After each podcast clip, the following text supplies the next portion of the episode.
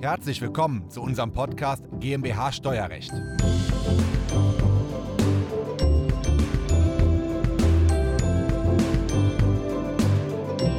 Wenn Sie ein Unternehmen kaufen oder verkaufen, müssen Sie neben den rechtlichen und steuerlichen Aspekten auch die Thematik der Verhandlungsführung exakt meistern. Es macht keinen Sinn, dass Sie Kaufverträge und Kaufpreis verhandeln, sondern da müssen Sie immer Ihre Berater mit an Bord haben. Und ganz wichtig ist auch, dass Sie nicht nur Ihre Perspektive aus Käufer- oder Verkäufersicht im Auge behalten, sondern überlegen sich auch, was hat die andere Partei mit ihrem Unternehmen vor, was sind deren Motivationen und deren Interessen und was genau sich alles hinter dem Thema Verhandlungsführung verbirgt. Das besprechen wir heute hier in Köln. Diese Folge ist der Audiomitschnitt unseres YouTube-Videos. Das Video verlinken wir Ihnen in der Beschreibung. Herzlich willkommen. Mein Name ist Christoph Jun. Ich bin Steuerberater hier in Köln und unsere Kanzlei hat sich auf das Unternehmenssteuerrecht spezialisiert, insbesondere auf die Besteuerung von Kapitalgesellschaften. Und natürlich beraten wir neben Kapitalgesellschaften noch Personengesellschaften und beide rechtlichen Einheiten werden häufig gekauft bzw. verkauft. Und sowohl auf Verkäuferseite als auch Käuferseite haben wir viele Mandanten, die wir beraten. Und deswegen haben wir uns entschlossen, eine Videoreihe zu, an, vorzustellen, kostenlos hier bei YouTube zum Thema Unternehmenskauf und Verkauf. Wir reden heute über den Bereich der Verhandlungsführung als Teilbereich des Transaction Supports. Das mache ich nicht alleine. Spezialisiert auf das Thema ist Dr. Harald Maser bei uns im Haus. Herr Dr. Maser ist Steuerberater und Wirtschaftsprüfer seit 2019 in der Kanzlei Jun Partner und der Rechtsanwaltskanzlei Jun Besau tätig. Ähm, Herr Dr. Maser, Transaction Support. Wie unterscheidet sich das nun im Bereich der Verhandlungsführung von dem Thematik M&A, was man ja schon öfters einmal gehört hat? Ja, schönen guten Tag. Ich fange gerne erstmal mit M&A an, der Abkürzung für Merger und Acquisition. Äh, beides kommt aus dem Englischen und äh, greift auf den Themenbereich der Unternehmenszusammenführung, des Unternehmenszusammenschlusses. Äh, Akquisition steht für den Erwerb. Sie sehen, dieser Begriff M&A kommt aus der Perspektive des Erwerbers. Transaction Support äh, seinerseits äh, geht über diesen Inhalt von M&A hinaus. Wichtig ist, Transaction äh, Support umfasst auch die Perspektive des Verkäufers. Okay, und was heißt nun Transaction Support? Ja, was heißt Transaction Support? Also wir unterstützen unsere Mandanten, das ist der Support, bei der Veräußerung von Unternehmen. Teilbetrieben oder auch wesentlichen Anteilen. Das machen wir aus gesamtwirtschaftlicher Sicht. Steuer- und gesellschaftsrechtliche Fragen sind wichtig, aber nicht der Fokus von äh, Transaction Support. Selten ist es so, dass beide Parteien uns beauftragen, wir ein gemeinschaftliches Gesamtkonzept ausarbeiten. Viel häufiger sind die Fälle, dass wir entweder nur den Verkäufer oder nur den Käufer beraten.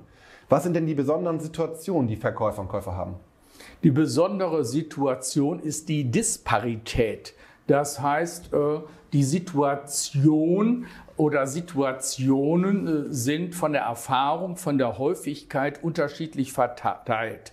Ähm, typischerweise ist es so, wenn äh, wir beraten den Verkäufer, also unseren Mandanten, der verkauft sein Unternehmen nur einmal im Leben. Mhm. Äh, auf Käufersicht äh, sind häufig äh, institutionelle Investoren, äh, die das hauptberuflich machen. Darüber hinaus äh, als wesentlicher Unterschied äh, zweitens, wenn etwas schief geht, wenn ein Fehler gemacht wird, macht der Verkäufer den einmal mit ganz erheblichen Folgen für ihn. Aus Perspektive des Käufers äh, ist ein Fehler äh, äh, eingepreist. Äh, es werden Fehler gemacht, das ist äh, statistisch sicher, dass auch ein Fehler gemacht wird. Die Auswirkungen sind äh, sehr gering. Darüber hinaus, das ist der dritte Punkt, der ganz wichtig ist, wo wir einem Verkäufer helfen können, wo wir ihn unterstützen können, ist, bei so einer äh, Verhandlung sitzen äh, auf Käufersicht meistens ganz viele Leute. Der Verkäufer ist dann alleine und dort äh, bringen wir qualitative und quantitative Gewichtung auf seine Seite. Ja, das ist ja ganz häufig so, dass wir ähm, ein Startup beraten. Das kann der 25-jährige Student sein, der begonnen hat. Das kann aber auch ein gestandener Unternehmer sein, der direkt mit, mit einer Million startet an eigenem Eigenkapital. Aber am Ende des Tages sieht es immer gleich aus. Und wenn ich so einen Mandanten, so ein inhabergeführtes ähm, Unternehmen berate, dann ist der wirklich alleine und auf Erwerberseite steht irgendein Private Equity Fonds Ja. oder ein großer Konzern, die mit ihren Top-Anwälten und Top-Beratern kommen und immer das Gefühl haben, sie bringen den besten Vertrag mit und sie haben die beste Verhandlungsführung. Deswegen ist es so wichtig, dass der Verkäufer an dieser Stelle auch ja, nicht underlawyert, also zu schlecht beraten ist, sondern dass er auch die besten Berater an dieser Stelle hat, die das können. Ja. Ähm, Sie und Ihr Team stärken nun den Verkäufer durch qualitative und quantitative Präsenz. Ähm, was ist hier bei der Verhandlungsführung denn jetzt besonders wichtig? Ja, einmal die Unterscheidung, dass äh, äh, f- Leute am Verhandlungstisch nicht zwangsläufig Entscheider sind. Ne? Auf äh, Käufersicht äh, äh, ist es ein häufiger Vorgang, wo dann äh, äh, sukzessiv äh, ähm, Verhandlungsführer vorgeschickt werden, die dann äh, Schritt für Schritt Zwischenergebnisse aushandeln und dann geht's in die nächste Runde. Ähm, wichtig ist hier, äh, äh, dass äh, derjenige, den wir vertreten, also meistens den Verkäufer, dass wir ihm sagen können, Achtung, wir sind hier sozusagen in einer Vorverhandlung und noch weit entfernt von der Entscheidung. Äh, Deswegen äh, nehmen auch wir, Jun Partner, Jun Besau, teilweise an den Verhandlungen ohne äh, den Verkäufer teil, äh, damit nämlich wir auf dieser Tischseite äh, Vorkompromisse eingehen können und äh, äh, dann ist der Verkäufer sozusagen äh, im Nachbarzimmer oder äh, in seinem Unternehmen und kann auf dieser Basis, auf dieser Basis dieser Zwischenergebnisse neu loslegen, nachbessern oder auch äh, Kompromisse versuchen einzugehen. Häufig ist es ja dabei so, dass sich der Verkäufer und der Käufer annähern, dass sie sich einig sind, dass das ein gutes Target-Zielobjekt wäre für den Käufer, dass der Käufer also das Unternehmen auch übernehmen möchte. Jetzt ähm, treten die in Verhandlungen ein. Der Preis ist nicht das allererste, was häufig aufgerufen wird, zumindest bei den größeren Transaktionen. Bei den kleinen Transaktionen 500.000 Euro Handwerksbetrieb ist es sehr oft, dass man regt, was willst du eigentlich dafür haben? Aber in den größeren Einheiten ist ja oft so, was hat das Unternehmen, welche Umsatzzahlen, welchen EBTA hat das Unternehmen, wie sind Zukunftspläne, zeigt man einen Businessplan, wie ist das externe Management aufgebaut, geht es unter, ohne den Unternehmer überhaupt weiter? Und dann kommt irgendwann später die Preisforderung auf den Tisch. Wer von beiden fordert einen Preis oder bietet einen Preis? Sehr, sehr schwierig äh, in so einer Verhandlungsführung ist herauszufinden, wann äh, erstmalig ein Preis genannt wird und zweitens wer. Derjenige, äh, der einen Preis nennt, setzt ein Signal und auch mit der Höhe. Ähm, wichtig ist, ähm, äh, ich sage mal, sehr, sehr vorsichtig an, an diese heikle Situation ranzukommen. Es kommt wirklich auf den Einzelfall an und der Einzelfall ist mehr situativ der Einzelfall. Ja, meine Damen, meine Herren, diese Wasserflasche, die haben wir neu, da ist ein Jugendpartner-Logo drauf, die können Sie kaufen für 9,95 Euro in unserem Online-Shop. Das war nur ein Scherz. Aber indem ich den Preis aufgerufen habe, habe ich den Wert auf 10 Euro definiert. Jetzt kommen noch verhandeln, vielleicht wird es 8, vielleicht wird es 12. Ich glaube, in der Herstellung kostet die 2,49 Euro mit Logo. Ähm, aber der den ersten Preis aufruft, ne, die 10 Euro, ähm, der dominierte erstmal die Verhandlung. Ähm, wie geht man denn jetzt mit Blick auf die ersten Kaufpreiszahl oder Kaufpreisforderungen Ja. weiter, weiter um? Ja, äh, wir versetzen uns äh, in die Sicht äh, des äh, Käufers. Das erstaunt vielleicht für Sie, wenn wir sagen, wir vertreten den Verkäufer, aber wir nehmen die Position des Käufers ein. Ähm, wichtig ist auch hier, wer äh, im Rahmen der Verhandlung hier Käufer ist. Ähm, wir haben manches Mal einen Portfolio-Manager, äh, der ist zwar nicht juristisch Eigentümer später der Beteiligung, allerdings er ist Entscheidungsträger. Er ist für uns faktisch ein Käufer. So ein Portfolio-Manager, es geht darum, äh, äh, welche Ziele hat er. Ne? Ganz klassisch, äh, das finden wir auch raus, ähm, äh, kauft dieses äh, Unternehmen äh, die Beteiligung für ewig oder äh, äh, gibt es weitere Gründe, äh, beispielsweise sie mit Gewinn zu verkaufen oder andere Gründe können sein, äh, der Käufer äh, will eigentlich faktisch, dass das Unternehmen vom Markt verschwindet, dass es äh, ein Wettbewerber äh, geschlossen wird. Oder ein anderer Aspekt kann sein, hier wird Know-how gekauft, das im Unternehmen drin ist. Wichtig ist, die Motive zu kennen. Ne? Hieraus, aus den Motiven, lässt sich dann auch ein möglicher Preis bestimmen, den der äh, Käufer äh, zahlen wird. Wir ermitteln dann äh, also nachvollziehbar, also auch für den äh, Verkäufer nachvollziehbar, äh, warum, wie, welcher Preis möglicherweise gezahlt werden könnte. Und wir ermitteln auch für den Verkäufer nachvollziehbar einen möglichen Startpreis. Und zwar einen Startpreis, aus Sicht äh, des Käufers. Das bedeutet, bei der Preisfindung muss man immer beide Parteien begutachten. Also wenn man ein Unternehmen hat, was äh, Gravuren auf Wasserflaschen macht und das Unternehmen ist eine Million wert, ist das vielleicht für einen riesengroßen Wasserhersteller oder für einen Wasserflaschenhersteller auch 5 Millionen wert, weil der hat bisher die Gravur extern eingekauft und wenn er das intern produzieren kann, spart er halt auch nochmal so viel Geld im Monat oder im Jahr. Das heißt, er könnte ja Synergien erwecken, der Käufer, und nutzen und ähm, dadurch einen viel höheren Kaufpreis auch bezahlen aus kaufmännischer Sicht. Das war die Käuferseite. Was ist nun aus Sicht des Verkäufers wichtig? Ja, äh, bei dem Verkäufer geht es darum, auch äh, ähnlich wie beim äh, Kaufinteressenten die einzelnen Arbeitsschritte festzulegen.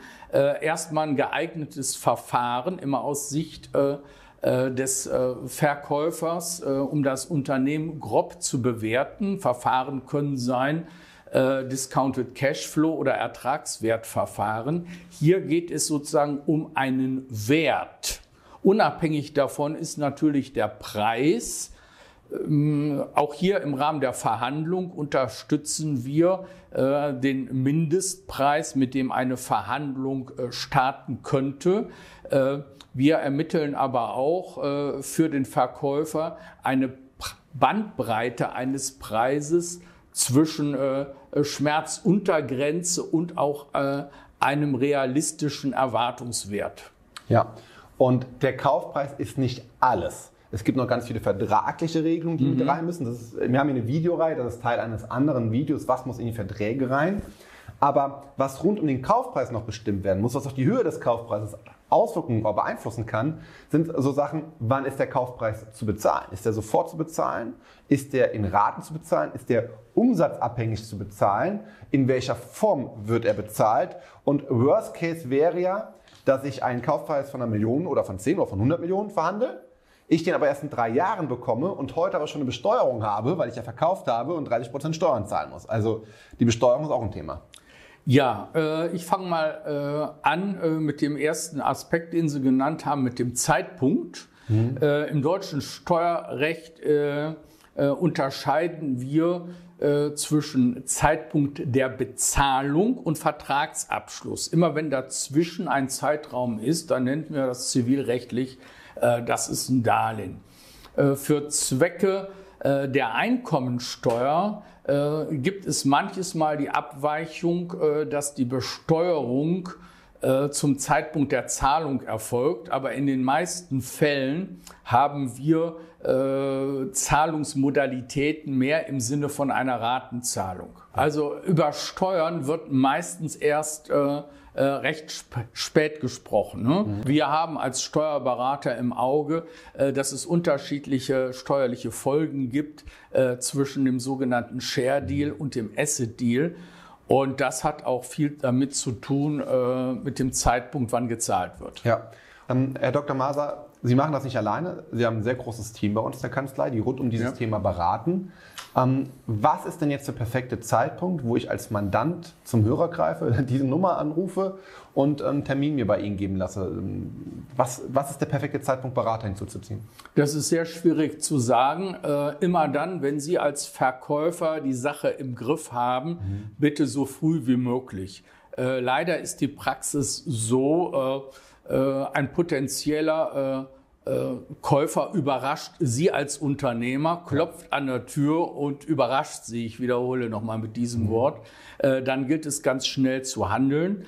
Äh, das Thema Unternehmensverkauf oder Anteile kann sich durchaus über Jahre hinziehen. Wichtig ja. ist, ganz, ganz früh anzufangen.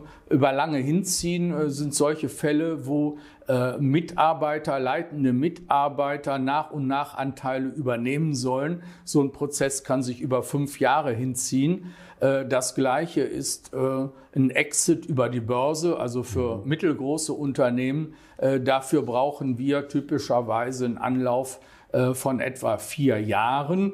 Warum? Äh, die meisten Börsensegmente erwarten, dass sie als Unternehmer drei äh, Jahresabschlüsse äh, abgeben. Und diese drei Jahresabschlüsse, die sollen gesellschafterorientiert sein, also für externe Gesellschafter ausgerichtet sein.